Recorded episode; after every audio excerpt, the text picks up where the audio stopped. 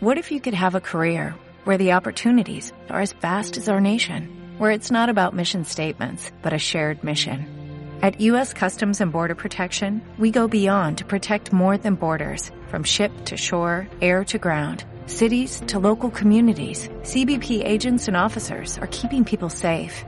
Join U.S. Customs and Border Protection and go beyond for something far greater than yourself. Learn more at cbp.gov/careers. En Activa Comunicación, entrevistas radiales.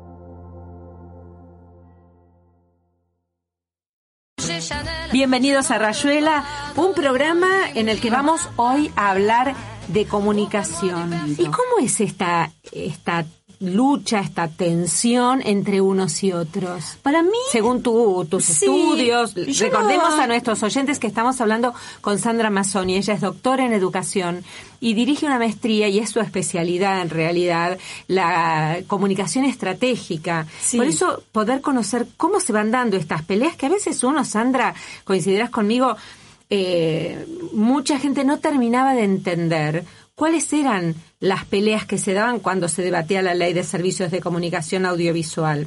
Que más allá de su implementación, con sus aciertos, con sus errores, con los intereses que, ahí pugnaban, puso de manifiesto también estos distintos modelos de concebir la comunicación. Entonces, pero bueno, eh, ¿cómo, ¿cómo se da hoy, desde tu punto de vista, esta, esta lucha entre una y otra concepción de la comunicación en los medios, por ejemplo, en los medios masivos y en los otros? sí, yo lo que veo es que más que una lucha, en eh, muchos años atrás, 20 años atrás, había una tensión que, que hemos vivido todos nosotros entre eh, los prácticos y los teóricos, ¿no es cierto? Y entonces esto era como una especie de, de oposición. O los que, eh, pensando en la investigación, por ejemplo, había también oposiciones que, que se pensaban como un blanco y negro, ¿no?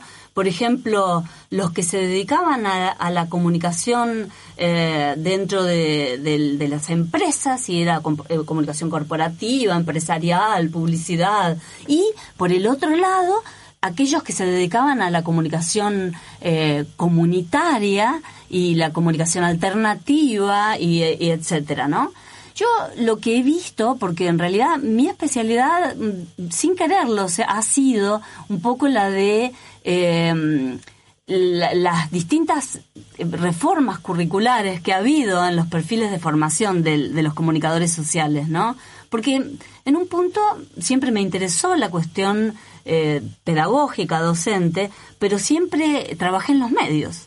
Entonces siempre tuve como un perfil medio mm, con una pata en un lado y con una pata en el otro y a veces hice televisión y a veces hice radio, pero mantenía siempre la docencia y siempre hice investigación. Entonces era más bien el- un porcentaje de mi tiempo el que yo dedicaba a una cosa y a otra y también eh, un poco he tenido la fortuna de recorrer estas tensiones de las que estamos hablando, ¿no? Entonces digo, lo que yo veo hoy en día es que ya no se dan estas oposiciones que existían antes entre los comunitarios y los este, empresariales, por poner una tensión típica entre los que se ocupan de la comunicación en el mercado y los que se ocupan en- de la comunicación en las organizaciones o pública o comunitaria por poner un ejemplo, ¿no es cierto? Estas tensiones no se dan ¿por qué? Porque hoy en día la especificidad de la comunicación, esta cuestión de que la comunicación hoy es un saber científico oficial y es una disciplina científica oficial que tiene, por lo tanto, metodologías, técnicas, herramientas que son propias, hace justamente que estas tensiones que se pensaban como opuestos hoy se hayan diluido. Porque la definición actual de la comunicación ya no tiene que ver con esta idea de la comunicación como un contenido, como un mensaje, que deriva entonces en la idea de la comunicación como una transferencia, sino que la comunicación hoy, ¿por qué es estratégica? Porque es el momento y el lugar en el cual se decide, cada una, cada persona decide si va a otorgarle ver- veracidad o no a lo que está escuchando, por ejemplo. Es el momento y el lugar del encuentro sociocultural. Entonces la comunicación ya no importa si es en, el mercado o en el Estado. La comunicación siempre va a ser un lugar de encuentro, un cambio social que siempre, por característica propia de la comunicación, va a ser conversacional. Y ese es el núcleo de la nueva comunicación. Esta idea de que la comunicación puede ser información, claro que sí, pero que no es el único registro. Hay múltiples registros y lo que hacemos los comunicadores es incorporar las dimensiones múltiples de la comunicación a la acción comunicacional. Estamos con Sandra Mazzoni tratando de entender eh, este, este nuevo escenario, este nuevo entorno, donde uno muchas veces piensa que es en las pantallas donde está el cambio y no se da cuenta que las pantallas en realidad son parte de ese cambio, que el cambio profundo está en nosotros. Cuando volvamos de la tanda, le vamos a preguntar cuáles son esas dimensiones.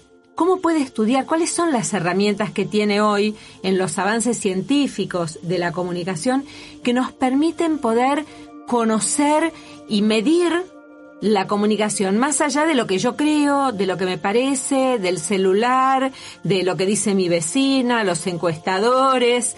¿Qué pasa con la comunicación en nuestra vida? ¿Podemos nosotros conocer esas dimensiones? En segunditos nada más, seguimos con Sandra Mazzoni, que vino desde Rosario para poder hablar con nosotros. Nuestra web, sandramazoni.com.ar. El Facebook, Sandra Mazzoni Comunicación. Instagram, Sandra Mazzoni. YouTube, En Activa Comunicación.